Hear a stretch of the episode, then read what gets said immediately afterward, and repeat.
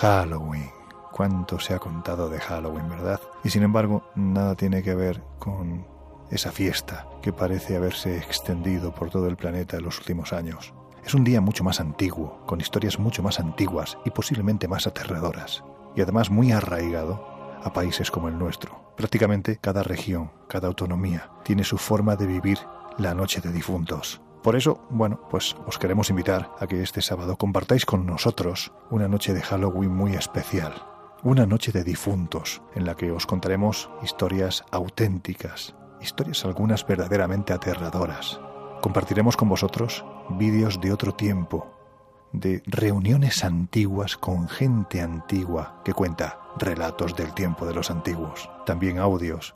Y en esta noche tan especial estaremos Laura Falcó, Miguel Pedrero, Jesús Ortega y además se unirá al equipo del Colegio Invisible el periodista e investigador Josep Guijarro. Será de 10 a una y media de la madrugada. Abriremos la puerta de un día muy especial. Quién sabe, hay quien dice que una ventana al más allá. Una ventana que solo se abre en días tan especiales, vuelvo a repetir, como la Noche de Difuntos. Si queréis saber más, todos los datos están en viajesprisma.com. Y se me olvidaba, lo más importante, será online. Está todo especificado en la página web. Así que, repito, todos los datos los tenéis en viajesprisma.com. Y por supuesto, podréis contarnos lo que queráis. Así que nos oímos la noche del 31 al 1 de noviembre, de 10 a 1 y media. Y ahora ya os dejo con el programa de hoy. Un programa muy especial, porque lo compartimos con 40 de vosotros. Venga, abrimos las puertas del Colegio Invisible.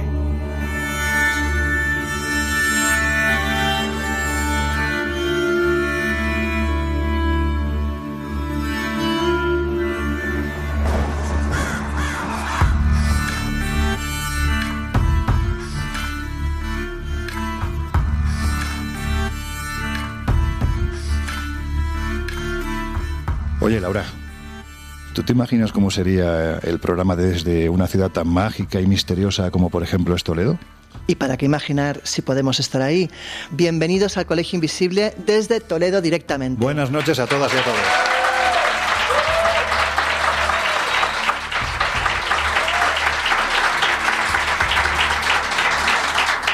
Si queréis seguir, podéis seguir, ¿eh? no hay ningún problema. La verdad es que después de este recibimiento yo creo que solo queda abrir las puertas del Colegio Invisible desde la ciudad milenaria de las tres culturas, el lugar donde dicen que los visigodos, entre otras muchas cosas, ocultaron objetos que siglos después, entre otros, buscaron, por ejemplo, los, los nazis, un enclave único en el que, entre otras enseñanzas, se impartieron clases de magia. En los años 60, astrofísicos como Joseph Allen Hynek asesor de Steven Spielberg en encuentros en la tercera fase, o el francés Jacques Vallée, fundaron un colectivo secreto para investigar las anomalías que se producían en los cielos del planeta. La conclusión a la que llegaron es que la ciencia, en muchos casos, no podía explicar lo que estaba sucediendo. Aquel colectivo fue conocido como el Colegio Invisible.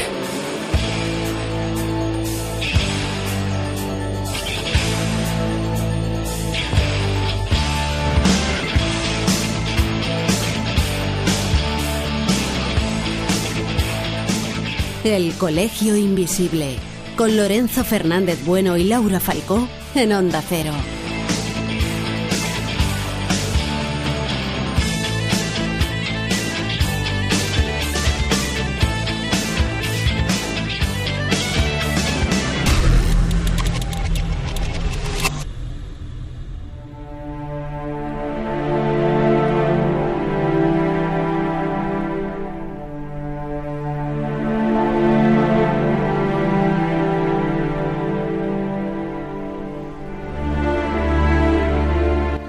Yo creo que lo primero que tenemos que hacer es eh, agradeceros a todos vosotros y a todas vosotras el que en un tiempo tan sumamente complicado como, como el que estamos viviendo, que en este congreso del que ahora vamos a hablar, Laura, pues, pues eh, estéis con nosotros. Así que yo no, creo la que verdad es un congreso único, diferente, especial y como decías hay que agradecer la presencia porque entendemos que no es fácil para nadie, ni para los ponentes ni para los asistentes estar aquí hoy.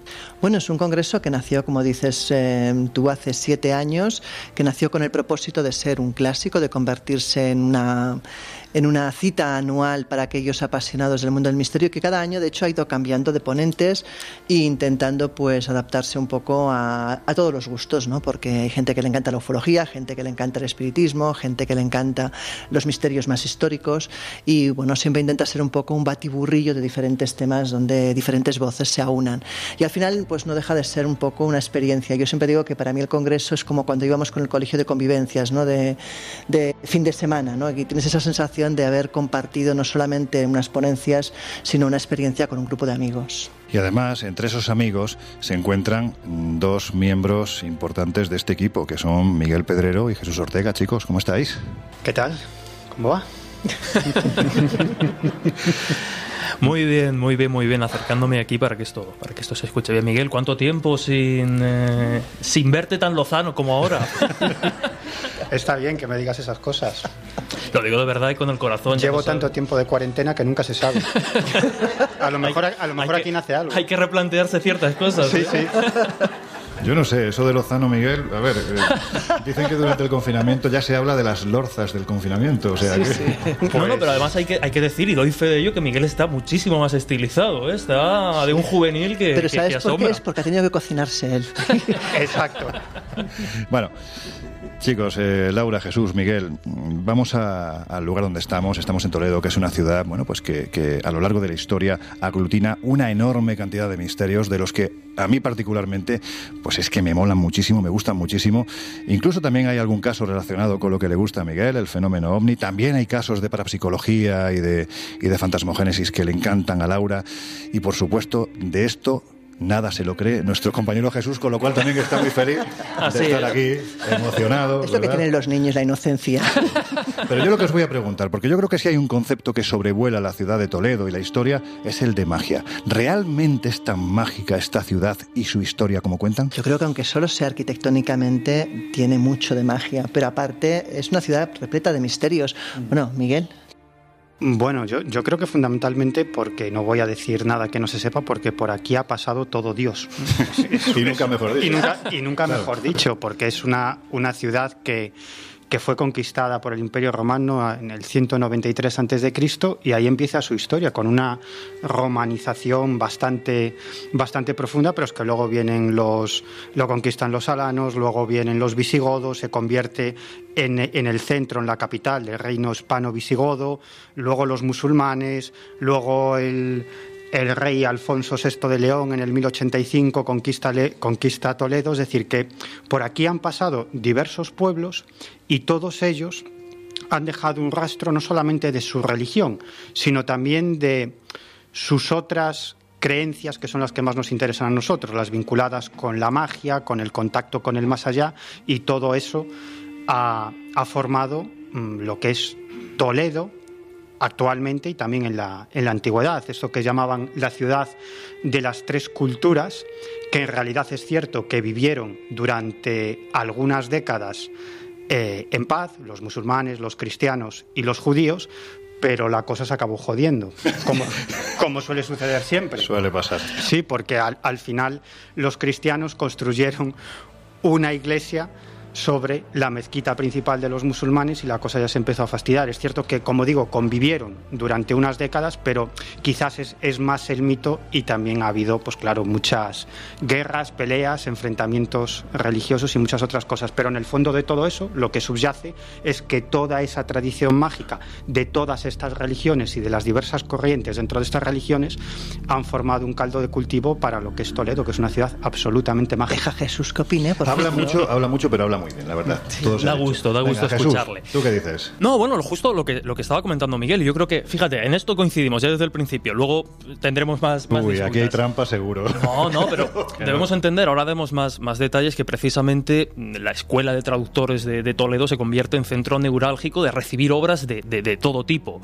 Y en esa época, pues lógicamente, la astrología, la magia, la alquimia, esa clase de, de saberes recalaban aquí, se traducían aquí Y eso también acababa redundando de alguna manera en esa otra escuela que también hizo famosa Toledo, que es la escuela de nigromancia o la escuela de magia, y es que a Toledo se decía que se venía a estudiar los demonios. O sea, era una ciudad completamente referente, pues allá por los siglos XIV, XV y XVI, precisamente para estudiar esta clase de, vamos a decir, secretos. Miguel, decíamos al comienzo del programa de hoy que entre otras muchas cosas en Toledo se impartieron clases de magia. A ver, hmm. explícanos, ¿cómo es esto? Bueno, esto es, algo sobre lo que, lo que se, ha, hablado mucho, que bueno, sobre todo se, ha divulgado por, por, autores muy importantes y que no son sospechosos de ser flipados ni de frikis. Estamos hablando, por ejemplo, de Julio Caro Baroja, el famoso antropólogo, historiador, sobrino de Pío Baroja, que él estaba fascinado por, por Toledo y él escribió un libro que se, se titulaba así, Toledo, en donde hacía alusión a todos estos misterios que luego otros autores han ido recogiendo y ampliando, que es la cueva de Toledo, el Palacio Encantado, hablaba de nigromantes, hablaba de muchas cosas. Y, y lo interesante de lo que cuenta Caro Baroja y otros autores es que esa primera tradición mágica de Toledo no parte del judaísmo ni parte del cristianismo, sino que parte del Islam. Es decir, cuando en el 711 Toledo es conquistado por las, por las tropas musulmanas, em, se crean una serie de mezquitas y dentro de esas mezquitas hay unas madrasas, escuelas coránicas. Y dentro de esas escuelas coránicas es cierto que se enseñaba la teología islámica, la filosofía islámica, pero también se enseñaban otra serie de saberes que entonces estaban muy extendidos en la tradición islámica, que es el contacto con los jins o con los jinas, la magia para invocar a los espíritus y otra serie de, de cuestiones. Y, eso quedó, quedó, ahí, ese pozo quedó ahí. Y luego cuando en el año 1085 esta, esta ciudad es conquistada por las, tropas, por las tropas cristianas, a partir de ahí Jesús acaba de hacer alusión a la famosa Escuela de Traductores de Toledo, y lo acaba de apuntar Jesús. Muchas de las obras que traducen en esa Escuela de Traductores de Toledo son obras vinculadas con la magia, con la brujería y con la nigromancia, es decir, con todo lo que tiene que ver con el contacto no solamente con los espíritus, sino también con los demonios, hasta el punto de que Toledo se convierte en una ciudad de magos y nigromantes que exporta ese saber al resto de Europa. Y de hecho se han encontrado textos en, bibliotecas alemanas eh, en donde se da cuenta de viajes de alemanes en la Edad Media a Toledo a aprender magia, porque Toledo fue un centro donde se expandió todo, todo ese saber. Hay un tipo muy interesante que se llama Ferreiro Alamparte. Ya termino, ¿eh? Pero, yo no digo nada, ¿eh? ha sido Laura. Pero esto, es súper interesante porque, porque era un, historiador que murió hace algunas décadas y que, y que él era muy, estaba muy vinculado a todos los estudios eh, de filosofía en Alemania. Y, él, y él le interesaba muchísimo Toledo. Y él encontró varias obras en alemán en las que se hacía alusión a, esa, a, esos centros de magia, de nigromancia en la Edad Media en Toledo. Y él cuenta dos historias que yo no me resisto, que son, que son fantásticas. Estamos hablando de textos de la Edad Media en alemán que dan cuenta, por ejemplo, de un grupo de estudiantes alemanes que viaja a Toledo a aprender nigromancia. Y entonces contactan con un mago, con un nigromante, un brujo de Toledo, y ellos lo que querían era contactar con los demonios. Este nigromante contacta con los demonios, pero claro, hace algo muy típico para no recibir los ataques del mal. Y es que hace un círculo para meterse dentro y evitar, claro, y evitar que los demonios entren. ¿Qué es lo que ocurre? Que los demonios, que son muy listos, por eso son demonios y a veces saben más por viejos que por demonios, pues empiezan a convertirse en demonias. Es decir, eh, claro, claro, claro. Y ahí viene cuando el tío rompe el círculo, ¿no? Claro, claro. Y entonces, uno de ellos parece que no pudo resistir la tentación y se fue detrás de una demonia, parece que bastante sexy, y, el, y el tipo, pues bueno, sufrió lo que tenía que sufrir, ¿no? Es decir, que historias de este tipo hay muchas en diferentes textos, en Alemania y en otros países, que hacen alusión a esa escuela de nigromantes de Toledo y a, y a lo extendido que estaba la magia en esta ciudad.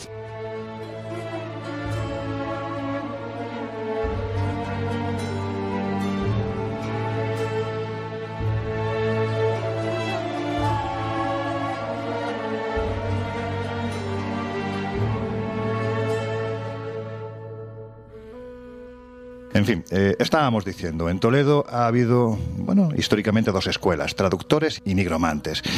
Y dentro de la nigromancia, si destacó un personaje, Jesús, fue Enrique de Villena. Vamos a intentar situarnos cronológicamente y cuéntanos más cosas de este hombre y sobre todo de las artes oscuras que practicaba.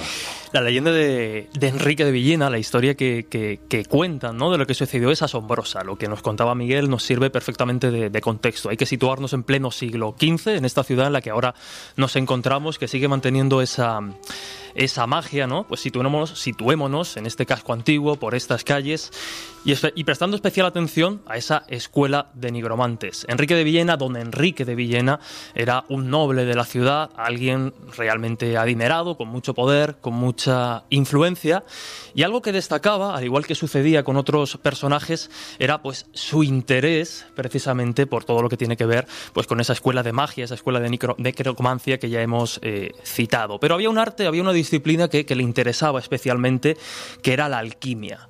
Y no precisamente por la búsqueda del oro, la piedra filosofal que transformase los metales en oro, porque además era una persona que económicamente no tenía ningún tipo de problema, sino lo que quería, pues esa otra búsqueda que buscaba la, alquimia, la búsqueda de la inmortalidad, de alguna manera, eh, pues sobrevivir a la muerte, resucitar en cierto modo, y hacia eso encaminó sus, sus estudios. Con el paso de los años, durante mucho tiempo acudiendo al que era conocido como el Palacio de, Don Enrique en la época, pues ahí se, encerraba en su sótano, comenzaba pues, a leer, a buscar información, a documentarse, y cuando él ya creyó tener la fórmula, la clave para resucitar tras la muerte, le dio un encargo muy concreto a su criado. Y aquí es donde empieza un poco esa historia rocambolesca. ¿no? Él le dice a su criado que cuando él muera, cuando él llegue al final de sus días, que no diga nada, que mantenga esa muerte en secreto. Le pide dos eh, peticiones bastante extrañas. Una de ellas es que descuartice su cuerpo y lo meta en una probeta gigante para que bueno pues ahí pueda digamos de alguna manera recuperarse pero para que todo eso tenga efecto, pues lógicamente necesitaba un tiempo en el que no hubiese sospechas, en el que nadie preguntase qué había pasado con Enrique de Villena, así que le dice a su criado que, bueno, pues cuando él muera, que se disfrace de él, que se vista con sus ropajes, que intente mantener en secreto que, su amo, en este caso don Enrique, ha fallecido y que, bueno, pues que con sus ropajes acuda a misa de 8 cada mañana y vaya así para darle tiempo pues a lo que Enrique de Villena quería conseguir, que era de alguna manera resucitar hay un momento, pues que claro, en el que el criado se tiene que ver, se le viene el mundo abajo, se queda en un momento dado atrapado en una especie de procesión, en un momento dado no puede salir, la gente empieza a sospechar, a decir, bueno, estos son los ropajes de Enrique de Villena, pero no le vemos la cara, ¿qué demonios está pasando aquí? Hasta que finalmente es descubierto y tiene que contar toda la historia a las autoridades de la época. Recordemos que la Inquisición ahí estaba muy presente y tenía muchísimo peso. Al final acaba confesando todo, acaba confesando que su amo, don Enrique de Villena, pues había practicado durante muchísimo tiempo la alquimia con la intención de volver a la vida tras la muerte y le cuenta a las autoridades inquisitoriales que en el palacio, en su palacio, en el palacio de don Enrique, en los sótanos, pues el cuerpo de su amo está precisamente allí. La imagen, y aquí ya nos metemos en el terreno puro y duro de la leyenda, pero es lo que más interesa, no es muy llamativo, la imagen de las autoridades inquisitoriales entrando en el sótano de, de don Enrique y encontrándose pues en un enorme matraz, una cosa amorfa, porque en aquel momento ya no acababan de distinguir bien las partes, pero que, la, que en este caso el criado afirmaba que era su dueño, que era... Pues, Ninguna parte se distinguía. Estaba, de hecho, cuando, cuando las autoridades, hartas de, lo que estaban encontrando, deciden poner fin a la historia, cuentan pues que rompen directamente ese, ese matraz y lo que acaban en el suelo es eso, ¿no? Pues una masa que entre alaridos y sonidos guturales, pues parecía querer manifestar algo. Cuentan que esa segunda muerte o que esa resurrección que parecía en marcha de Enrique de Villena, pues lógicamente no llegó a más. Pero esa intención de resucitar, pues ha quedado como una de las grandes leyendas de uno de los grandes personajes asociado precisamente a esa escuela de nigromancia o esas artes mágicas que se practicaban con ahínco, pues por aquel entonces en la ciudad en la que nos encontramos, en Toledo. El Colegio Invisible. El periodismo de misterio ya está aquí en Onda Cero.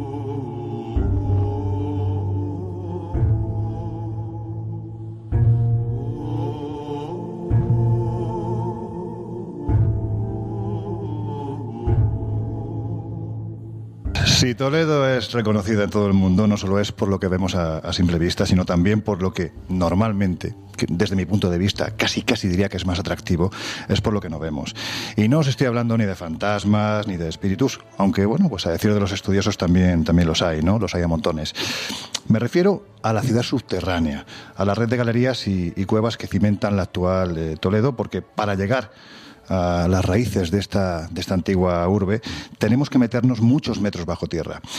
En los próximos minutos, y como sabéis que a los miembros de, este equipo, pues es que nos encanta meternos cada vez que podemos en el subsuelo, os vamos a hablar de alguna cueva más. Pero lo que hay bajo la casa del duende Laura es muy especial, porque no solo estamos hablando de una cueva, sino de mucho misterio, y además es un sitio en el que nosotros hace unos años, precisamente en el marco del Congreso, no sé si fue el segundo o el tercero, vinimos a Toledo y ahí ocurrió algo. Pero si te parece, vamos a hablar de la historia. Pues mira, hablamos de una casa eh, que está muy cerca del Alcázar, de hecho está frente a la iglesia de San Miguel.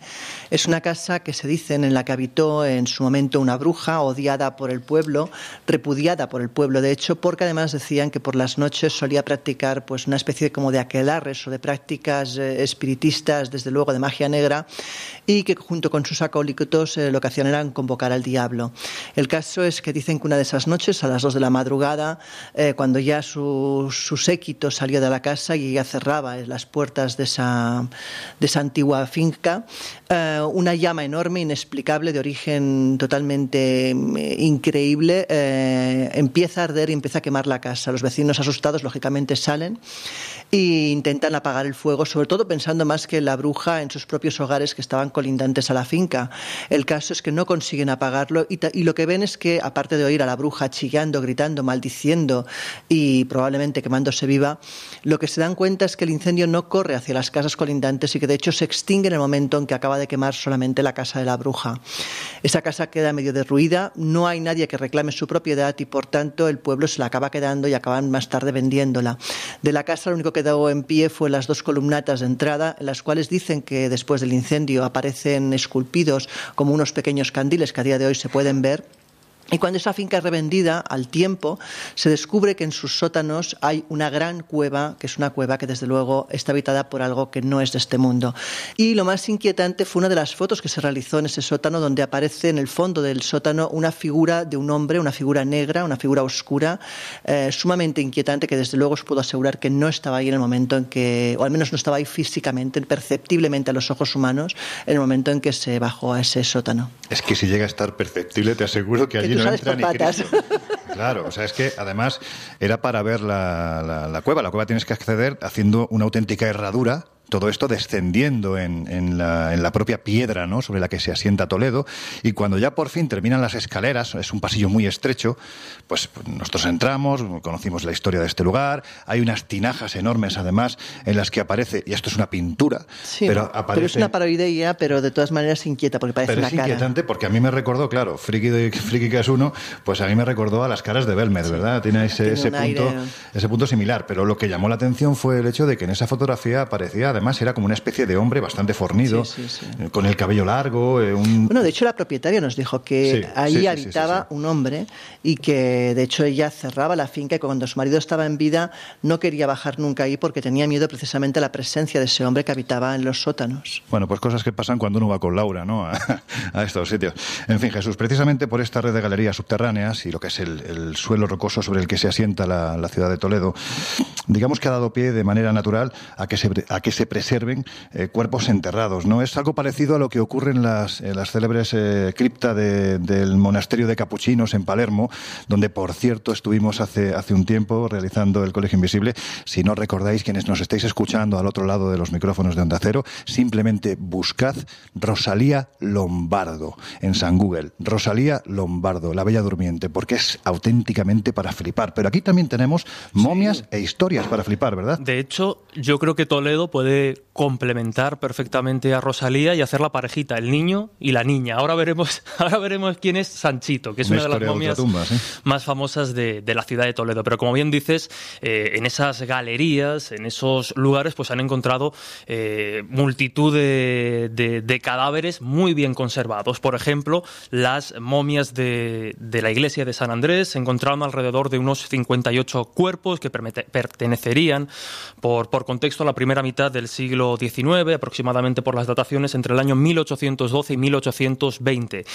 Y fíjate lo curioso porque, claro, cuando, estas, cuando se hace esta prospección arqueológica en, en la iglesia de San Andrés y finalmente pues se recuperan, se, se, ponen o se cuidan como, como es debido, pero es que hasta ese momento muchas de las personas que precisamente pues no es que acudiesen, sino que a lo mejor pues se daban esos paseos por los subterráneos, estas momias eran conocidas por los toledanos antes de que los arqueólogos llegasen y, las sacasen a la luz. Imagínate darte un paseo por ahí, de repente encontrarte pues una imagen tan, eh, tan directa con, con la muerte. Pero en la propia catedral también nos encontramos algunas momias famosas, como la del rey Sancho IV de Castilla, que está precisamente en la catedral de Toledo, y de nuevo es una exploración, una excavación arqueológica en el año 1900 47 cuando se encuentran los restos de este rey, del rey Sancho IV el Bravo, que fue rey de, de Castilla.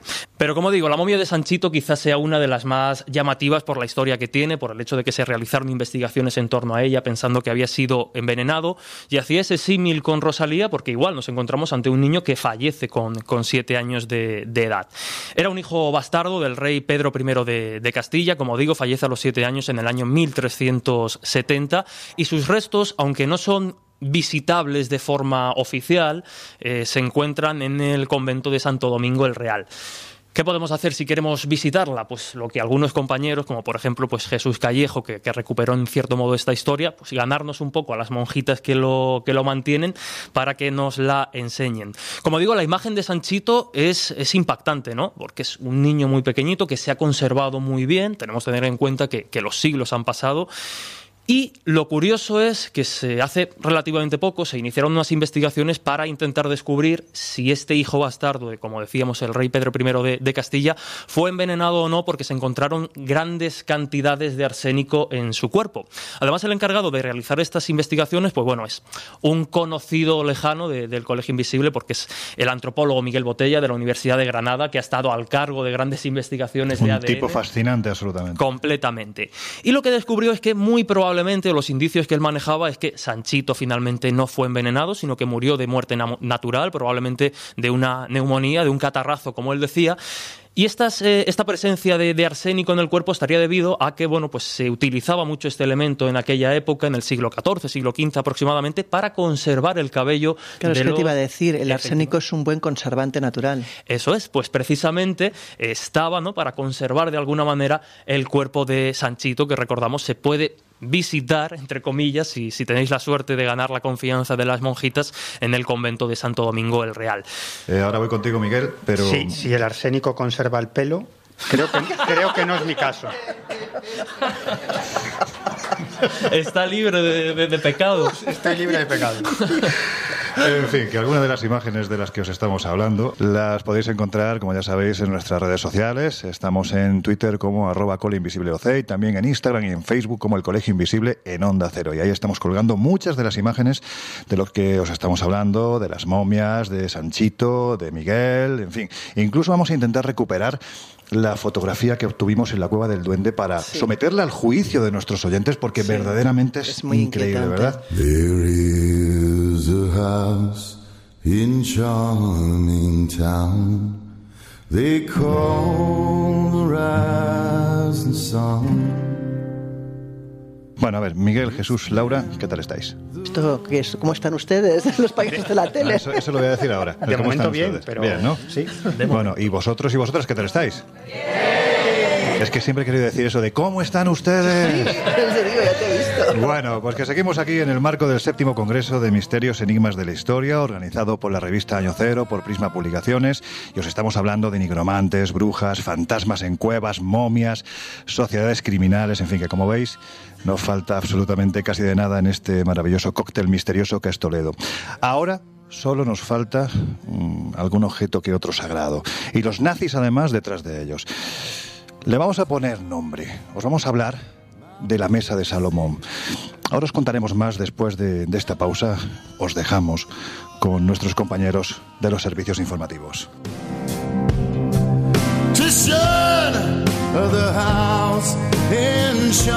En unos minutos volvemos a abrir las puertas del Colegio Invisible en Onda Cero.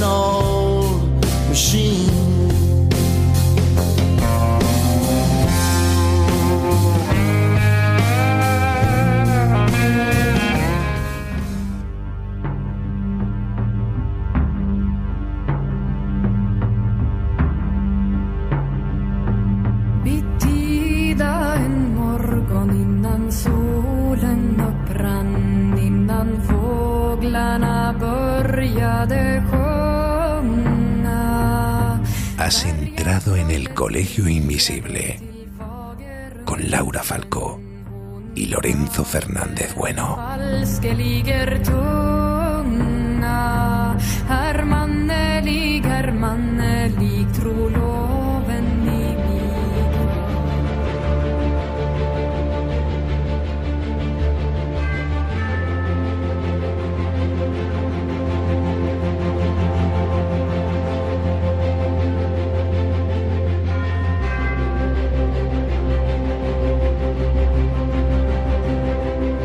Pues ya estamos de vuelta y ahora sí os vamos a hablar de un asunto. Bueno, lo primero que se note que está aquí Toledo. Que están nuestros queridos amigos del Colegio Invisible.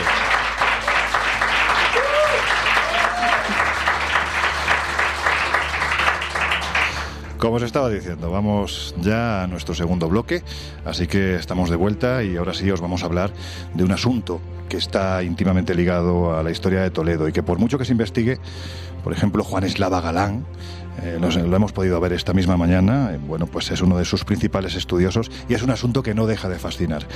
Os hablo de la búsqueda de uno de los objetos sagrados más importantes de la historia, la mesa del legendario pero real templo de Salomón. Hay que decir que se presupone, hay muchos investigadores que están convencidos, que estuvo oculta en esta ciudad, precisamente en una de las cuevas más conocidas y legendarias, que es la conocida como Cueva de Hércules. Ahora iremos a ello porque yo creo que es mucho lo que os vamos a contar, pero antes, Laura, vayamos al principio, vamos al propio templo de Salomón. Pues mira, según eh, las escrituras, según la Biblia, en el 930 a.C., un gran, un gran rey denominado Salomón eh, decide construir un templo en honor a su Dios, al Dios de la mayoría de nosotros, pues en Jerusalén. El caso es que ahí quiere aunar eh, no solamente los rezos, los ruegos y todos los seguidores de la religión, sino que también quiere reunir las tres piezas divinas por excelencia que tienen en su poder. Hablamos del Arca de la Alianza junto con las tablas, eh, lógicamente. Hablamos de- del menorá y hablamos de la mesa de Salomón, de la- una mesa que se decía que era maciza de oro, igual que la menorá que también decían que era maciza de oro. El caso es que, aunque Jerusalén sufrió diversas invasiones y diversos saqueos, el templo permaneció intacto hasta casi el año 70 después de Cristo. Hablamos ya de las tropas romanas, hablamos del general Tito, eh, que es el primero que consigue llegar hasta el templo y lo saquea, lógicamente, y se llevan todas sus posesiones. Dicen que el valor de esas posesiones era tan enorme que consiguieron incluso revender gran parte de ellas a los sirios y enriquecer el imperio romano de una forma descomunal. Eh, se dice que precisamente entre esos tesoros estaba pues la mesa maciza de oro y el gran menorá eh, con sus brazos también de oro. Así que en ese momento empieza ya la tragedia de la pérdida de la mesa y de, de su destino final. Sí, esa especie de maldición, ¿no? Que parece rodear a tantos y tantos objetos sagrados como, por ejemplo, uno que tú conoces muy bien, que es la lanza de Longinos. Efectivamente, mi querida lanza de Longinos. Cuentan, de hecho, que el valor de aquel maravilloso tesoro fue tan sumamente bestia que durante décadas, por ejemplo, para que os hagáis una idea, se devaluó en aquel mundo antiguo el precio del oro. Y cuentan las crónicas que la derrota la derrota del pueblo hebreo fue absolutamente tan brutal que los romanos destruyeron el templo, lo que quedaba del segundo templo de Salomón, y dejaron en pie el conocido como Muro de los Lamentos. También, bueno, pues sabéis que nosotros le llamamos también el Muro de las Lamentaciones. ¿Precisamente para qué? Pues para que los judíos no olvidasen jamás esa humillante derrota. A partir de, aquí, los objetos sagrados siguen un trasiego, son llevados a Roma. Allí es levantado el arco de las siete luminarias, también conocido como el arco de Tito. Y bueno, pues mm, desde entonces vemos en este arco, por ejemplo, la representación de los legionarios que parecen portar lo que para muchos investigadores no es ni más ni menos que el arca de la alianza. También se ve perfectamente la menorá, el candelabro de siete brazos. En fin, que allí permanecen durante años hasta que bueno, pues hasta que algo ocurre que además es habitual en toda esta historia, ¿verdad Jesús? Pues sí, efectivamente. Al igual que los romanos en su día saquearon la, ciudad santa y se llevaron, al parecer, y según aparece representado en ese arco, pues determinados tesoros, también a ellos les eh, llegó su turno. Y su turno les llegó pues aproximadamente a comienzos del siglo V, ya después de Cristo, cuando las constantes invasiones de los bárbaros al norte de Europa, pues llegaron a las puertas de la ciudad del Tíber, llegaron a las puertas de, Roma. Eh, los godos, eh, bueno, pues al mando, digamos, con, con Alarico el godo al, al, mando, consiguen traspasar, como decía, las puertas de esa ciudad, las hordas triunfales pues eh, saquean Roma. Y ahí empieza de nuevo pues otro trasiego para estos objetos, aunque en cierto modo pues, se les pierde un poco la, pista, porque al igual que con los romanos sí que teníamos esa representación gráfica de que nos indica que algo debió salir de la ciudad santa, que algo debieron de tener, aquí en este caso pues nos movemos más en, eh, entre hipótesis, elucubraciones, porque lo cierto es que los historiadores no se ponen del todo de acuerdo con qué pasó después de ese saqueo, después de que los bárbaros saquearon Roma, hacia dónde van todos eh, los objetos y todos los tesoros que ellos consiguen eh, pues, llevarse de allá. Muchos dijeron, apoyados también por, por, autores que aunque en novela han hecho popular la hipótesis de que esos objetos, esos tesoros llegaron a Francia aproximadamente en el siglo VI, pero hay quien va un poquito más allá y afirma que lógicamente pues los bárbaros tras llegar de Roma a Francia pues bajaron y eso lo sabemos muy bien porque Toledo pues fue una ciudad importantísima para los eh, godos. Sabemos que llegan aquí y como bien decían pues ocultan parte de ese tesoro. A partir de ahí pues empiezan a circular las leyendas leyendas algunas bastante románticas que nos hablan pues de objetos como la mesa de Salomón por ejemplo pues quizá bajo nuestros pies en estos momentos. Hay quien dice que todavía sigue por aquí, quizá no en la ciudad de Toledo como tal, pero sí en cercanías como por ejemplo Santa María de Melque, que es otro, otro templo también eh, godo y que está muy cerquita de la, de la ciudad de Toledo. Pero vemos un poco ese rastro, ¿no? Ese rastro que nos va llevando un poco pues desde Roma a Francia y desde allá a la, a la península y más concretamente a Toledo. Y hay que decir que es entonces cuando entra en escena otro de los lugares más asombrosos y misteriosos de Toledo, porque supuestamente ese tesoro se guardó en su interior. Lo hemos comentado antes, Miguel, la cueva de Hércules. ¿Qué es y qué asegura la tradición que ocultó? Bueno, aquí yo creo que tenemos que diferenciar entre leyenda e historia o realidad, pero ambas confluyen. La historia lo que nos cuenta perdón, la leyenda lo que nos cuenta es que Hércules, el hijo de Zeus, eh, llegó a la península ibérica para realizar sus trabajos. De hecho, una de las ciudades en las que permaneció durante más tiempo fue en la ciudad de La Coruña, donde yo nací, y, de hecho la, tradición cuenta que, que Hércules tuvo un combate con el gigante Gerión, le cortó la cabeza y justo en el lugar donde le cortó la cabeza y la enterró, ahí se construyó la famosa Torre de Hércules, ¿no? De hecho, yo ¿En nací... tu tierra? En mi tierra. Bueno, y, nada, yo, yo, soy de ese barrio, la Torre de Hércules está en el barrio de Monte Alto, yo soy de allí y de pequeño me acuerdo que nos íbamos a buscar la cabeza de Gerión a la Torre de Hércules, a excavar. a lo mejor eres, descendiente de Hércules también, ¿no? Bueno. O, del sátiro que lo, que lo ha visto. Eh, te tengo a mano, Jesús, que lo sepas. Bueno, el, caso es que, es que al final eh, Hércules llega a Toledo, aquí se construye, según la tradición, según la leyenda, un palacio y en el subsuelo de ese palacio entierra toda una serie de tesoros, entre otros la mesa de Salomón. Pero claro, está un tiempo, luego se marcha, pero antes de marcharse hace una advertencia y es que, mm, digamos que, que él pone un candado y una puerta a ese subsuelo donde tenía todos sus tesoros y advierte a los dirigentes de la ciudad que por supuesto nadie podrá entrar y que cada rey lo que tendrá que hacer es, algunas versiones dicen construir una nueva puerta y otras versiones dicen poner un nuevo candado. Pero el caso es que lo que pretendía es que a cada nuevo rey fuera más difícil penetrar en ese subsuelo, hasta que llega un rey, don Rodrigo, un rey visigodo que se cree el más importante de todos y decide que él quiere ver eh, cuáles son esos, esos tesoros que, había ocultado Hércules en ese subsuelo de Toledo. A pesar de todas las advertencias de los guardianes de ese palacio, él decide entrar, rompe todos los candados, rompe todas las puertas y entra en una sala donde se encuentra fundamentalmente a dos figuras montadas a caballo y en el centro un cofre.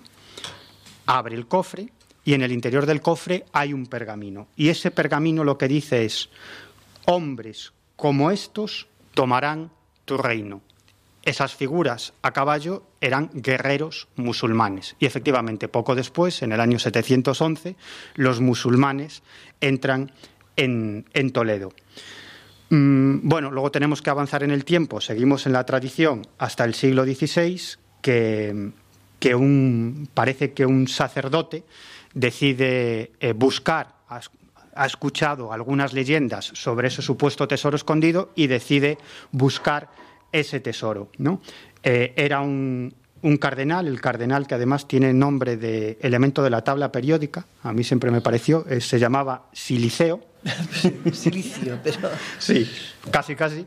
Y al final decide buscar ese, ese tesoro y cuenta la leyenda que, que al final consiguió encontrar, hacer un túnel para llegar a ese tesoro, pero mm, parece que los trabajadores acabaron falleciendo, a él entró miedo y lo que hizo fue cegar ese túnel. No, bueno, esta básicamente es la leyenda.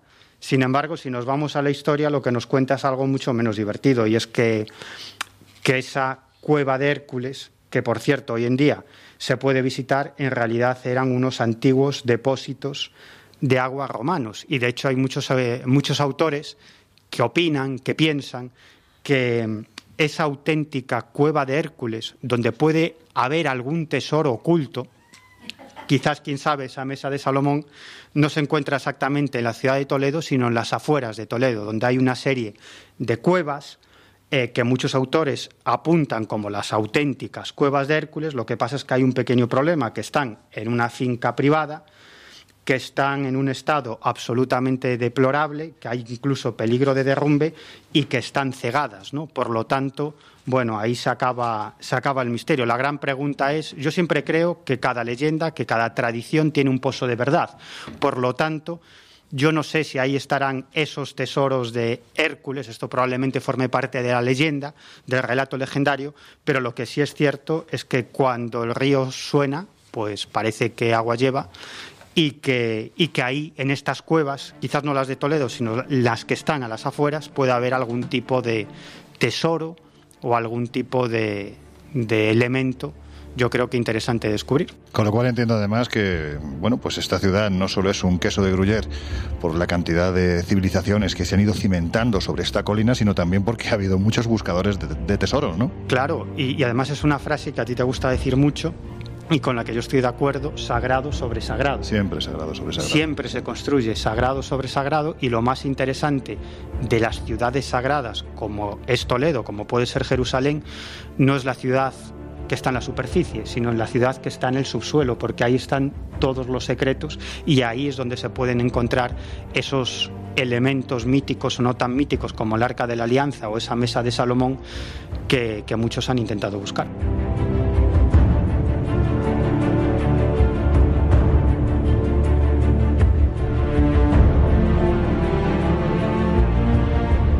En este lugar, medio mágico, medio espiritual, que por cierto podéis visitar y merece la pena hacerlo, me refiero a la cueva de, Hércules, entre otros objetos se custodió, como os decimos, la mesa, antes de que de nuevo, en este periplo que parece seguir desde Roma hasta ahora mismo no sabemos dónde. Vamos a intentar dilucidar si alguno de nuestros invitados que vamos a tener a lo largo de estos minutos nos dice o nos da, una idea, porque entiendo que decir, en fin, si uno lo supiera seguramente no lo contaría. Bueno, pues de nuevo, como os decimos, fue trasladada. Porque hay que decir que tiempo después, como la historia es cíclica, ya en el siglo, a comienzos del siglo VIII, el ejército del general Tarik y su lugarteniente Muza decidieron atravesar el Mediterráneo e iniciar la conquista de nuestro país, empezando, como no podía ser de otra forma, por Andalucía. Tiempo después tomaron la capital del reino visigodo, Toledo, y una vez más, como ya ocurriera siglos atrás, el asedio se convirtió en sinónimo de, saqueo. Y entonces el tesoro de Ataulfo fue llevado hacia el sur. El objetivo, trasladarlo a Oriente. Y fue precisamente entonces, en ese traslado, desde la ciudad del Tajo hasta el puerto de embarque en Cádiz, donde definitivamente parece que no se vuelve a tener noticia del valioso cargamento. Bueno, hay que decir que como las especulaciones van de la mano de las investigaciones, si hay alguien a quien este tema le ha atrapado desde que era un chaval, porque aunque parezca mentira, ha sido un chaval, ese es nuestro querido invisible de lujo, el escritor y periodista José Guijarro. José, ¿cómo estás? Bienvenido. Pues muy bien, feliz de volver a las aulas del Colegio Invisible. Hay que decir, antes de empezar con, las preguntas, Josep, hay que decir, Laura, que es que estamos en el Palacio de Benacazón, que es un sitio, bueno, es un sitio histórico tremendo y ahí... Claro, dice, dice la persona que, lo lleva que hay un fantasma, de hecho, en este palacio, o sea que... Bueno, en fin, Josep, para ti, ¿qué es la Mesa de Salomón y cuál fue su importancia? Eh, inequívocamente fue uno de los objetos de culto eh, que formaron parte de ese gran palacio en honor a Yahvé que David no pudo construir por tener sus manos manchadas de sangre y encomendó a su hijo Salomón que lo hiciera en la justa medida. Tenía que ser rico para eh, favorecer el culto a su Dios, a Yahvé, pero mm, tampoco ostentoso porque eso podía irritarle. Y como sabéis, el templo estaba formado por tres zonas, por tres grandes estancias, y en la primera de ellas, la más grande, el Elal, que se llamaba, tras pasar dos columnas que hoy siguen siendo emblemáticas en cualquier eh, logia masónica, que eran la Yaquín y la Boaz, dos columnas que supuestamente contenían la historia de la humanidad, pues entrabas a esa zona de culto en la que habían diversos objetos. Y uno de ellos, que ofrece confusión en los textos porque hay como otros dos objetos que podrían eh, formar parte de la misma cosa, era la mesa de Salomón. Mesa de Salomón, mar de cristal, eh, mar, mar del bronce. Cualquier caso era una especie de cronovisor, porque Salomón se, se colocaba frente a ella y tenía la capacidad de ver reflejados los astros en la misma, por lo tanto entendemos que su superficie debía de ser eh, bruñida, eh, tremendamente pulida hasta el punto de ver reflejado a la perfección el firmamento, pero como todas las propiedades hialoscópicas, que es un término que en parapsicología significa ver a través de los cristales o de las superficies brillantes, podía ver el presente, el pasado y el futuro. A mí me dice Laura que a mí me gustan las palabras raras, pero a ti y a los A mí, entre uno y otro, me volvéis loca con las palabritas. bueno, a ver, Josep, si te parece, vamos a regresar de nuevo al momento en que el tesoro está siendo trasladado desde Roma a Toledo. ¿Es posible que parte del tesoro quedara enterrado en esa zona? No cabe duda. Mm, el periplo que explicaba Miguel tiene su, su miga, porque hay que entender que eh, Tito, el emperador, ha saqueado el templo de los judíos, se ha llevado consigo todos los objetos sagrados, salvo uno, que es la, la, famosa arca de la alianza o el arca de la alianza, ponlo en masculino o femenino como quieras. De hecho, el arco de Tito, que está en Roma, eh, muy cerca del famoso Coliseo, eh, muestra la escena en la que eh, se ve la menoral, el candelabro de siete brazos y a unos señores transportando lo que es hipotéticamente la mesa de Salomón. Por lo tanto, es llevada a Roma y es depositada en un lugar concreto que es el templo de Júpiter. Parte de esos tesoros sirven para financiar la construcción del Coliseo, es decir, se funden y a partir de ahí son fondos que van a servir para la construcción del Coliseo. Hay, para quien visite Roma, una piedra de sus plantas, creo que es la tercera, en la que eh, se rememora esa circunstancia. Algo que es olvidado muchas veces por eh, los apasionados al misterio porque dicen que le quitaría romanticismo ¿no? al asunto. Pero no hay que quitarle romanticismo, porque efectivamente Alarico el Grande, en el 410, incendia Roma, mm, saquea el templo de Júpiter y se lleva consigo los tesoros que pudieran quedar ahí. ¿Estaba el arca, perdón, estaba en la mesa de Salomón entre ellos? Es posible que como objeto litúrgico y sagrado para los judíos no formará parte de lo que se fundió primero. No olvidemos que el rey eh, Salomón, que tenía esas famosas minas de oro, recubrió parte de la estructura del templo de oro. Por lo tanto, es muy probable que lo que hicieran fue convertir en lingotes todo eso y financiar eh, la construcción del Coliseo. Pero Alarico se lo lleva todo esto a Francia, porque es perseguido, va huyendo y por lo tanto va enterrando tesoros a, su paso hacia el sur. Cuando llega a la península ibérica, una parte irá hacia el este y otra seguirá su camino hacia el sur, siguiendo enterrando tesoros. Bueno, pues ya que estamos en Toledo con el tesoro a buen recaudo, al menos hasta que los musulmanes llegan hasta aquí y según cuentan las crónicas, invaden la ciudad por orden ni más ni menos que del sultán de Damasco, se hacen con la mesa o las mesas, porque en las crónicas se habla de las mesas. Sí, tanto Tarik como Musa, que fueron quienes conquistaron esta eh, ciudad, hablan en plural, con lo cual dan rienda suelta a esa multiplicidad de objetos a las que previamente aludía, del mar del bronce o de la mesa de Salomón. Mi opinión personal es que la mesa, cuando llega a Toledo, ya estaba desmontada hay algunas crónicas árabes del siglo XI en las que se mencionan eh, unas patas de león con una serie de incrustaciones de piedras preciosas y que contendrían el Sem Semaforas, es decir, el nombre de Dios. El verdadero nombre y según la leyenda y los propios reyes, ahora no recuerdo el, epígrafe concreto ni el, ni el um, párrafo concreto de, de la Torá, se hace alusión a que ese nombre de Dios está metido en, tanto en las patas del arca de la alianza como en las patas de la mesa de Salomón, que eran la forma de invocación para que los levitas, que eran los custodios, pudieran contactar con el mismísimo Yahvé.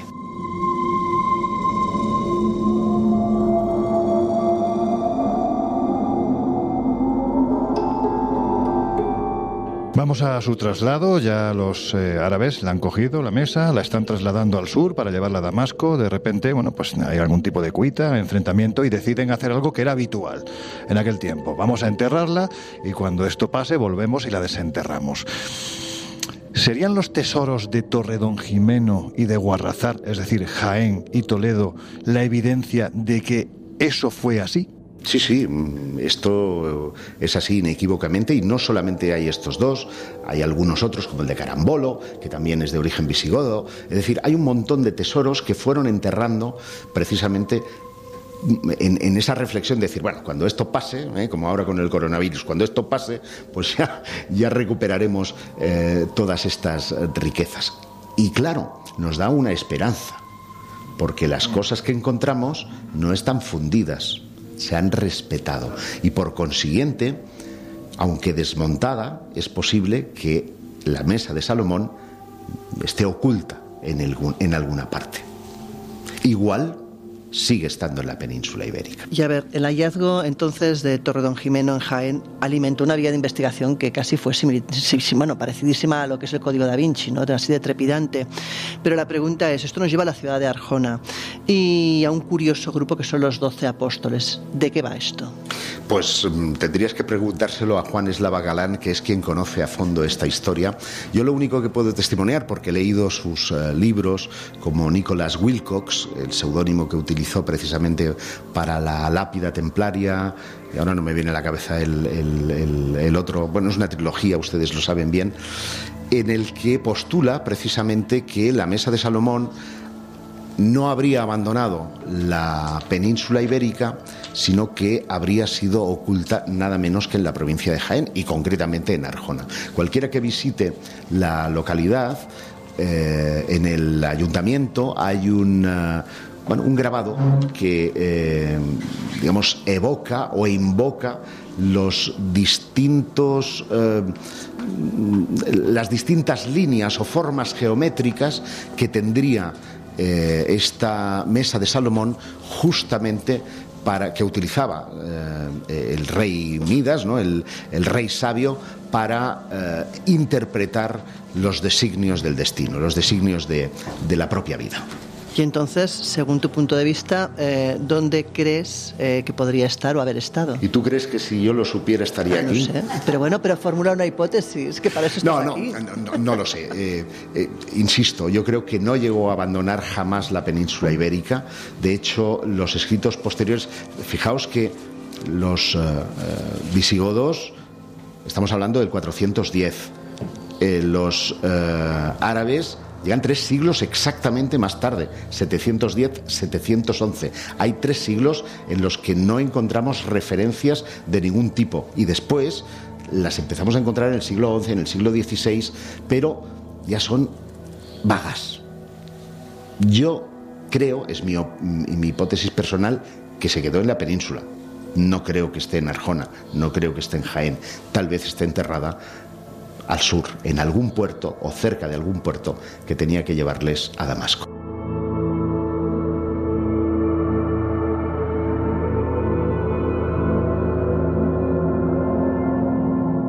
Bueno, pues aunque parezca mentira, hay gente que sigue buscando la mesa y por eso le hemos preguntado a varios compañeros reconocidos absolutamente por todos y por todas que nos digan desde su punto de vista dónde se podría encontrar, repito, siempre según sus pesquisas, la mesa de Salomón. Vamos a escuchar, bueno, no voy a decir el nombre porque lo vais a reconocer enseguida. La auténtica mesa de Salomón, para mí, quedó bien resguardada por los visigodos y pudo llegar al futuro santo reino de Jaén.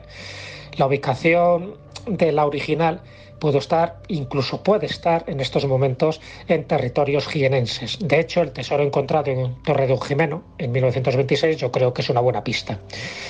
Hasta donde yo sé, la mesa pues empezó a pasar de mano en mano, posiblemente se creara alguna sociedad secreta, da igual que se llamara los que buscan la cava, la lámpara tapada, los doce apóstoles, y se hicieron copias.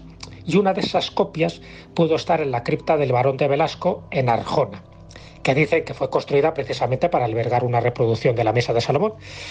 Y en fin, ya está, y puedo contaros dentro de lo que son mis indagaciones y dentro del el Mare Magnum, que son las crónicas árabes cuando hablan no de una, sino de dos o tres mesas atribuidas a Salomón. La auténtica, ya digo, creo que nunca salió de Hispania.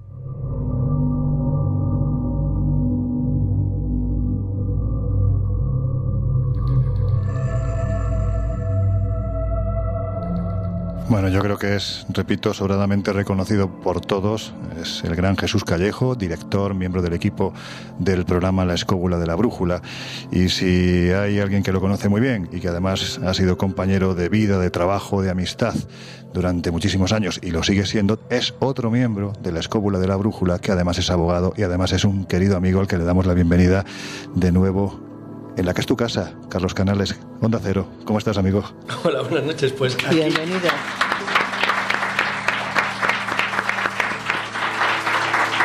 Viendo unos carteles que me son muy familiares. ¿Verdad?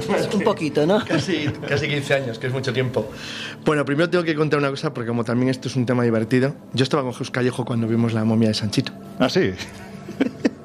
Estábamos en Toledo y esta es que la anécdota es muy divertida, porque las, las monjas estaban revoloteando y todas emocionadas porque queríamos, verla, queríamos ver a la momia. Y entonces, bueno, tiene la momia guardada en una urna. Y entonces dices, mira, mira, aquí la tenemos, la tenemos aquí, es una... Claro, nadie quiere verla nunca, nunca la enseñamos, de vez en cuando que viene alguna visita, gente de universidad, investigadores, y hombre, ahora y ustedes, tal, y dice, ¿podemos hacer fotos? Sí, sí, todas las fotos que quieran. Y tienen así una urna y saca la momia. La momia es de película de terror. Una especie de monstruito con el pelo pelirrojo que se conserva perfectamente. A diferencia de Miguel, tiene pelo, efectivamente funcionaba. Lo del arsénico, funcionó, es evidente. Cualquiera que teclee Sanchito en Google verá que, que es una momia pelirroja. tiene Pero lo mejor, lo mejor es que la tenían vestida como si fuera una muñeca de gala. Veías al pobre Sanchito con una especie de ropa así muy rara, llena de encajes. Y decía, no, es que de vez en cuando le cambiamos para que esté bien. Y entonces pues le preguntaba, se os ocurre preguntar a Jesús, que tiene bastante sorra, y dice, pero ¿cómo lo hacen? Y dice, bueno, es que eh, cuando nos la restauraron y la arreglaron, nos facilitaron el poder mantenerla mejor. Entonces, la cabeza se atornilla. En serio. Ay, por Dios. En serio, Suelta. no. Entonces la va a investir y luego le vuelve a colocar la cabeza. Es absolutamente. Mal rollo. El, el- el pobre Sanchito es roso, es una cosa, una especie de cadáver de monstruo ahí. Frankenstein. medio corrupto. Y con el pelo pelirrojo. Bueno, ahora dicho esto.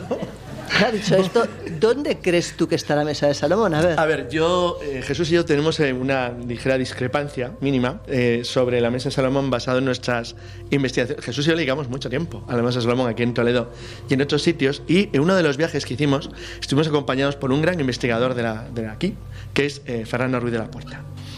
Ruiz de la Puerta nos dio su propia versión. Él tenía un montón de libros escritos sobre, sobre el tema, bueno, un gran libro escrito sobre el tema.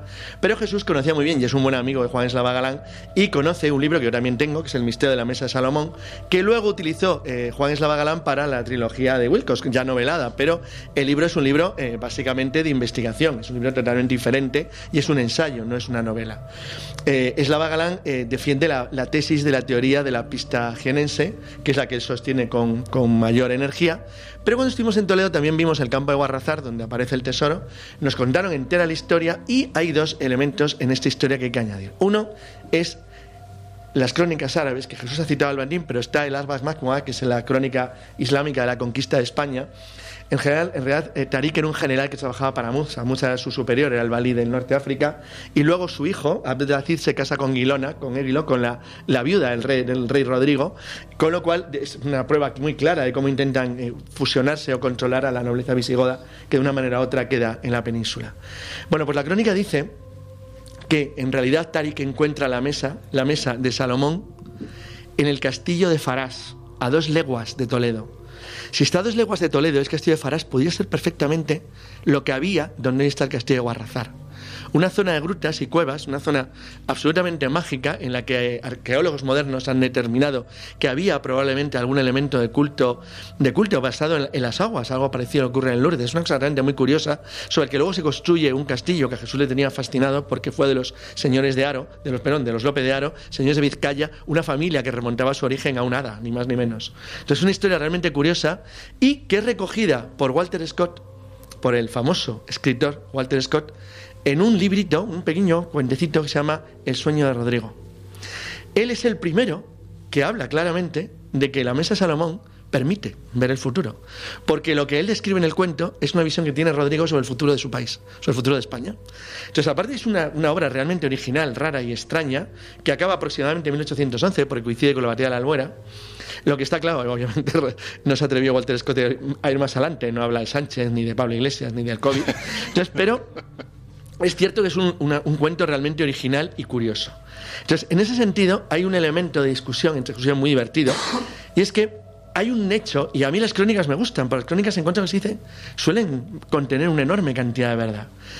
Dicen que Tarik, Tarik tiene un encontronazo con Muza cuando finalmente se encuentran dos años, tres años después, dos años después de comenzar la conquista. Le trata muy mal, le dicen que le llega a dar incluso un golpe con su fusta porque no se ha portado según él correctamente. Tarik lo pasa luego mal, muere oscuramente combatiendo contra los bizantinos en Siria.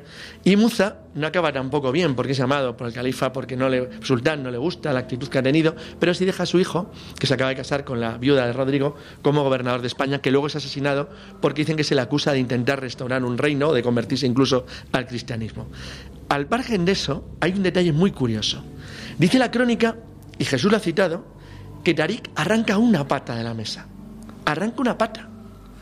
¿Por qué arranca una pata? Dos teorías.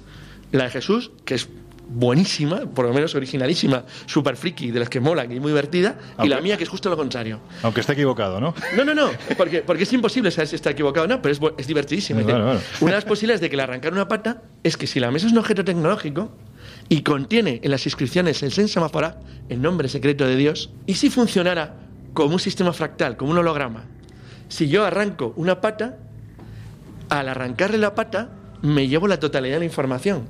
Porque por más que divida la mesa, cada uno de los trozos siempre tendrá la totalidad de la información contenida en su eh, mensaje. Es como mínimo original. Y la mía es justo la contraria. Arranca la pata porque haga lo que haga Muza con la mesa, ha desactivado su poder, dado que no puede completar el sen semaphora. Las dos valen, porque las dos determinan que la función de la mesa, fuera cual fuere, queda invalidada. No funciona. Entonces, a partir de ahí, ¿qué ocurre con la mesa?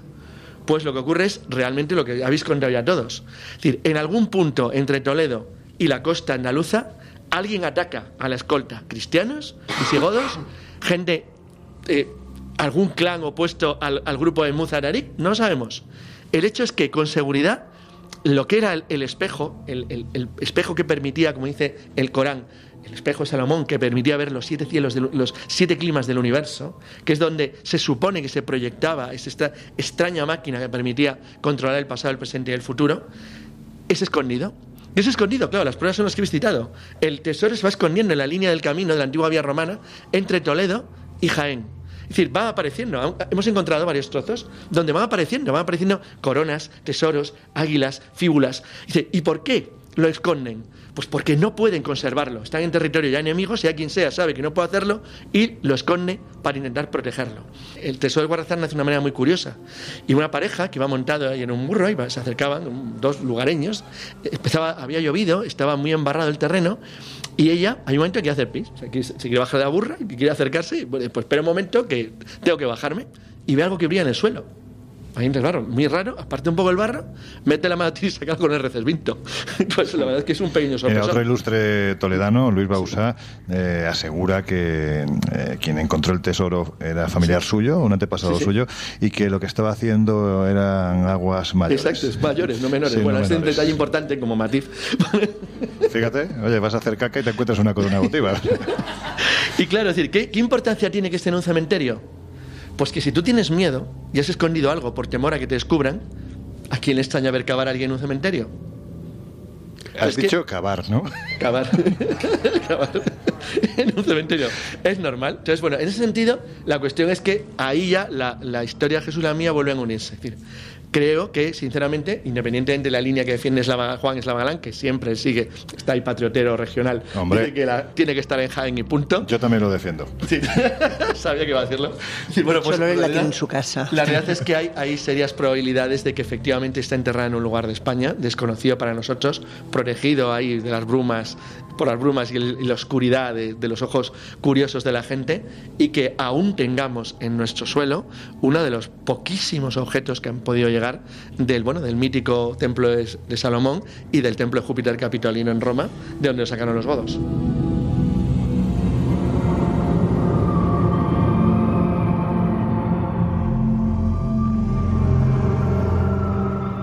Carlos, yo no me resisto a que, bueno, en esa investigación que realizasteis, que duró muchísimo tiempo, hubo muchas anécdotas, pero hay una que por favor cuéntala porque es alucinante. Bueno, esta es la primera, tú la conoces hace muchísimo tiempo, pero esto no lo he contado nunca. Pero ¿Ustedes no tienen la sensación de que han metido alguna vez la pata a lo bestia? Claro, sí. Bueno, pues yo tengo anécdotas brutales como todo el mundo, pero esta es una de ellas, porque sobre todo porque generé una mala idea sobre, sobre mí mismo.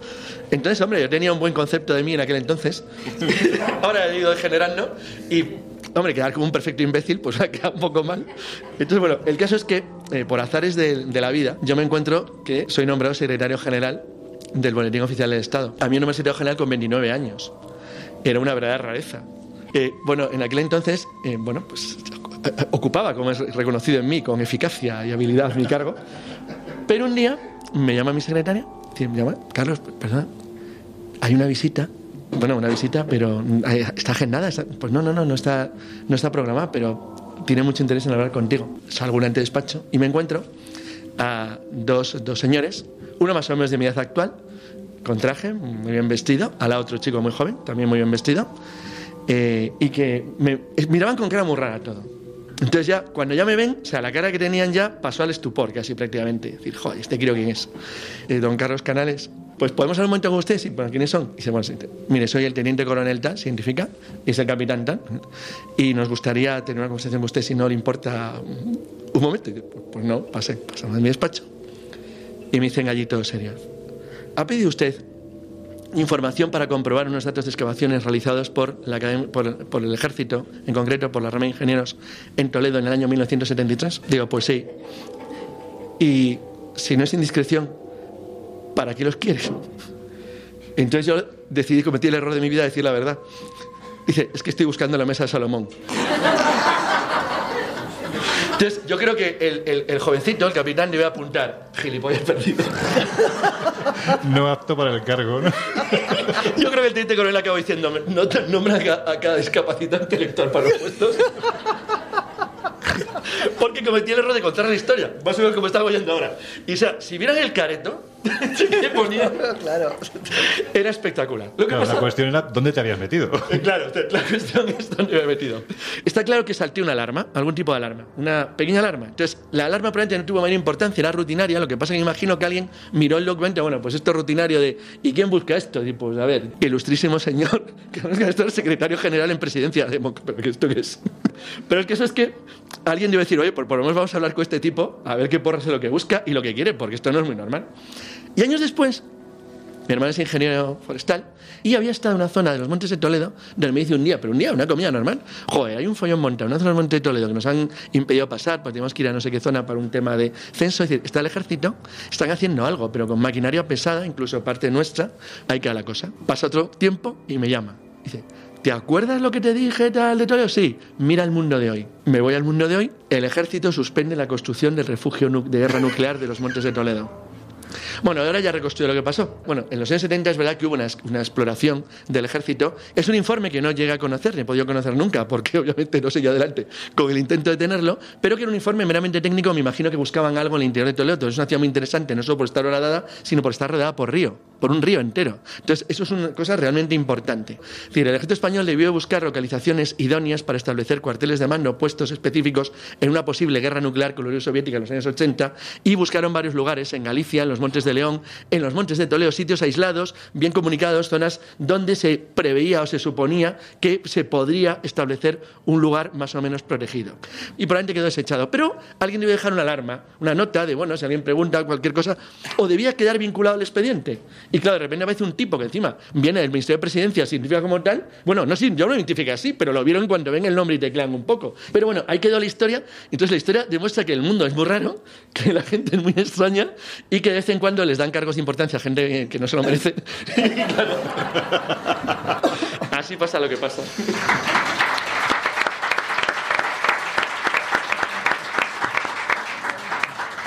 Bueno, pues llegados a este punto os habréis dado cuenta que Miguel Pedrero es alumno de Carlos Canales. La brevedad por encima de todo, pero en fin, cuando hay cosas tan interesantes que contar. Mm, Josep, Carlos, os voy a preguntar ya para, para, dejaros tranquilos, porque ya es tarde, pero mm, hay un viejo, no sé si proverbio, hay una frase que utilizan los iniciados que dicen que no hay mejor manera de ocultar algo que ponerlo a la vista de todo el mundo. ¿Pensáis que esto es posible con la mesa de Salomón? Yo creo que no. Creo esta vez que no, porque está claro que quien, ocultó las cosas lo hizo de una manera metódica, práctica y eficaz. O sea, sabía lo que hacía perfectamente. Y de hecho, eh, fijaros que aguantaron. El primero de los tesoros se descubre hasta 1858, el segundo hasta 1926. Es un buen nivel de, ocultamiento. Eh, estoy de acuerdo con Carlos, pero quiero hacer una reflexión. Hace algunos años visité algunas poblaciones de los alrededores de Toledo, entre ellas una ermita que se llama Santa Quiteria, en cuyos alrededores me di cuenta que muchas de las fachadas de edificios rurales estaban hechas con construcciones visigodas, cual significa que hay mucho patrimonio que ha quedado destrozado y que por lo tanto es irrecuperable y a saber tú mm, si podríamos encontrar más cosas o no. Y la reflexión es la siguiente. Si tú escondes un tesoro, debes de dejar algo por escrito para que después puedas recuperarlo.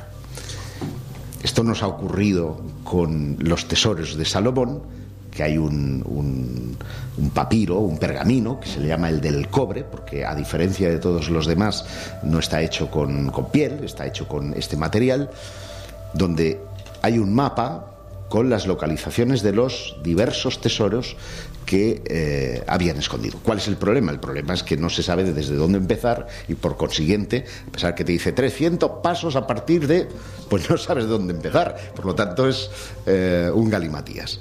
Debe existir, debe existir un documento, a saber si perdido o algún día se encuentre, en donde se deje cuenta de los tesoros escondidos. Y ese día cambiará la historia. Para que luego nos quejemos de los prospectos de IKEA. Mira, ahí se lo indican todo muy bien, ¿verdad? Ojalá fuera así. En fin, eh, queridos amigos, yo soy Guijarro, te seguimos escuchando en La Rosa de los Vientos. Carlos Canal es un placer, vuelve al Colegio Invisible, por favor. Y mientras tanto te seguiremos escuchando en la escóbula de la brújula. Muchas gracias, chicos. Gracias por venir.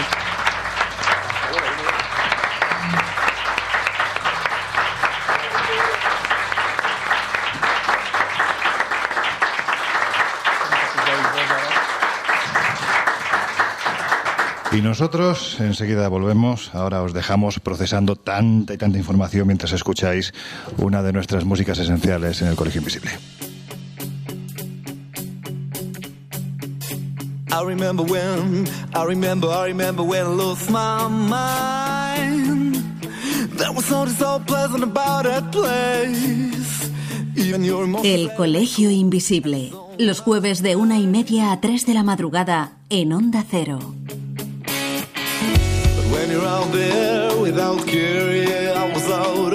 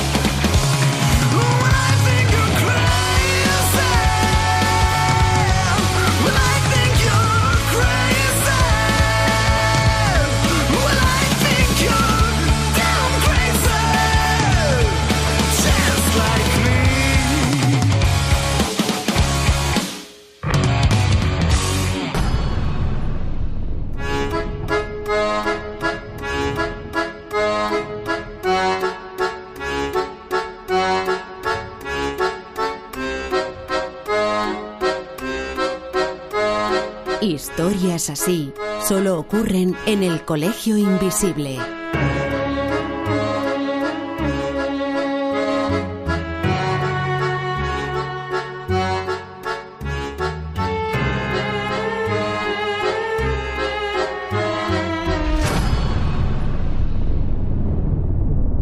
Ain't no sunshine when he's gone. It's not warm when he's away. Bueno, pues este, no me voy a cansar de decirlo, es uno de mis momentos favoritos del Colegio Invisible.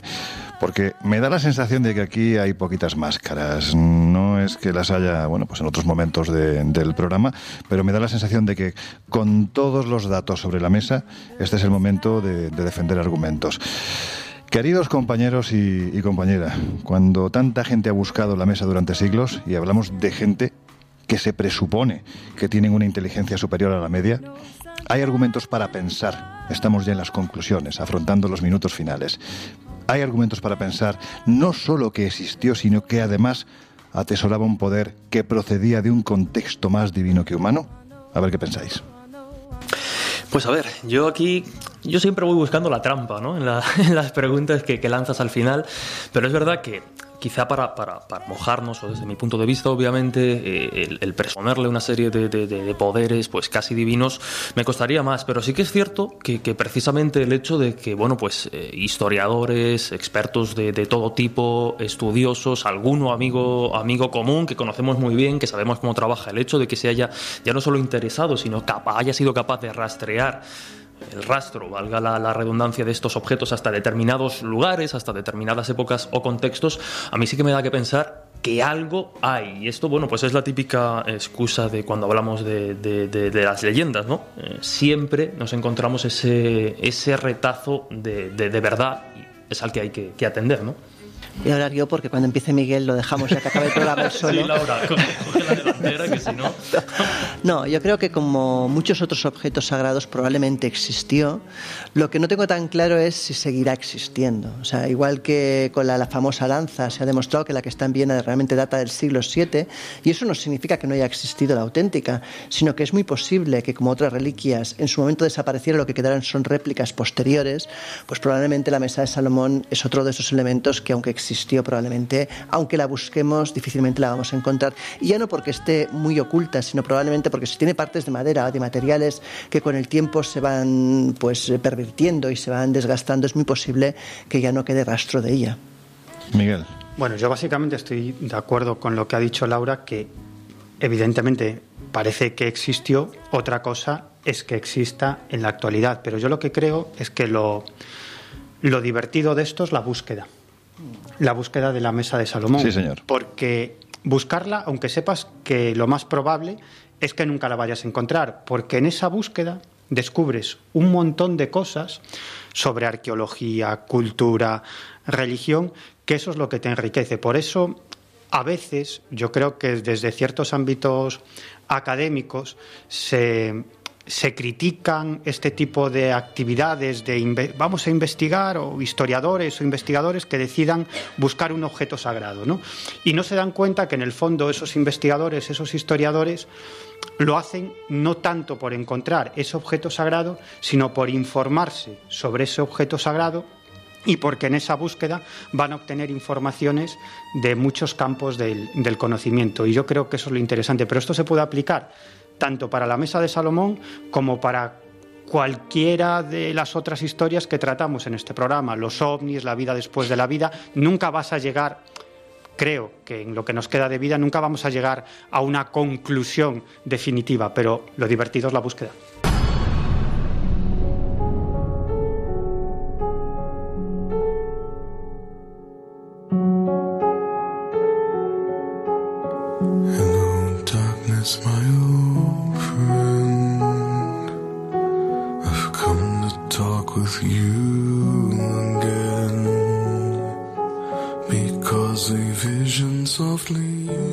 La búsqueda, la búsqueda, fijaos, mm, lleva, creo yo, independientemente de amasar un gran conocimiento, a compartir curiosidad, ¿no? Curiosidad, yo siempre lo he dicho, vamos, me lo decía mi padre siempre, desde pequeño me decía, hijo, la curiosidad es el primer síntoma de inteligencia del ser humano.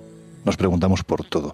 Y esa búsqueda nos lleva a momentos tremendamente emotivos eh, en plena pandemia, con lo mal que lo está pasando mucha gente. Yo creo que lo que intentamos desde el Colegio Invisible, aquí en compañía de, de vosotros y de vosotras, queridos invisibles, es transmitir esa, ese ideal y esa magia que está tan arraigada a, la ciudad en la que nos encontramos. Que no perdamos nunca, jamás, la capacidad de soñar, porque eso nos llevará a una ilusión eterna. Esa búsqueda nos lleva a compartir radio y amistad con gente tan maravillosa como vosotros tres y con gente tan maravillosa como todos los que estáis aquí. Desde este estrado en el que nos encontramos, desde este Palacio de Nacazón, vuelvo a repetirlo, ya que nos despedimos, estamos a punto de cerrar las puertas del Colegio Invisible, vuelvo a repetir a mis compañeros que os merecéis el aplauso que ahora os vamos a dar.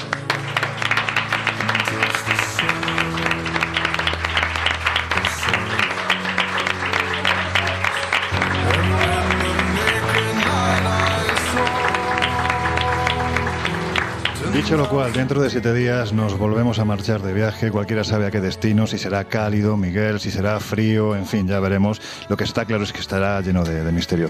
Querido Jesús Ortega, dentro de siete días más. Sí, además eh, hoy hago un poquito también la, la, trampa, porque sabéis que yo viví en Toledo durante un tiempo. Bueno, y tú eres manchego. Y yo me dejo, me dejo para un próximo viaje a Toledo la historia de que yo viví sobre una de las cuevas donde, bueno, eh, se suponía que era una especie de, de, cárcel de la Inquisición. Llegamos a hacer ahí una especie de pruebas y es otro día que volvamos por Toledo, os lo cuento. Uy, está empezando a caer en las Sí, sí, redes sí. de la credibilidad. Con Ouija Uh. incluida, ¿eh? Con Ouija incluida. Tienes un pasado turbio. Miguel Pedrero, amigo, gracias por tu conocimiento, por tu brevedad, en fin, por ser como eres. Dentro de siete días nos volvemos a escuchar. Venga, hasta la próxima. Laura Falcó, pues eso, una Seguimos. semana y volvemos con el Colegio Invisible. A todos vosotros, muchas gracias por compartir esta noche con nosotros y ahora ya os dejamos en compañía del gran José Luis Salas y sus no sonoras.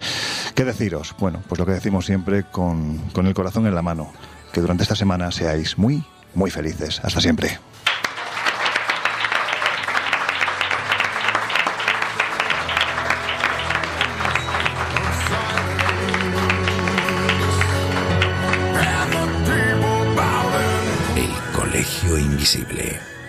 Con Lorenzo Fernández Bueno y Laura Falcó.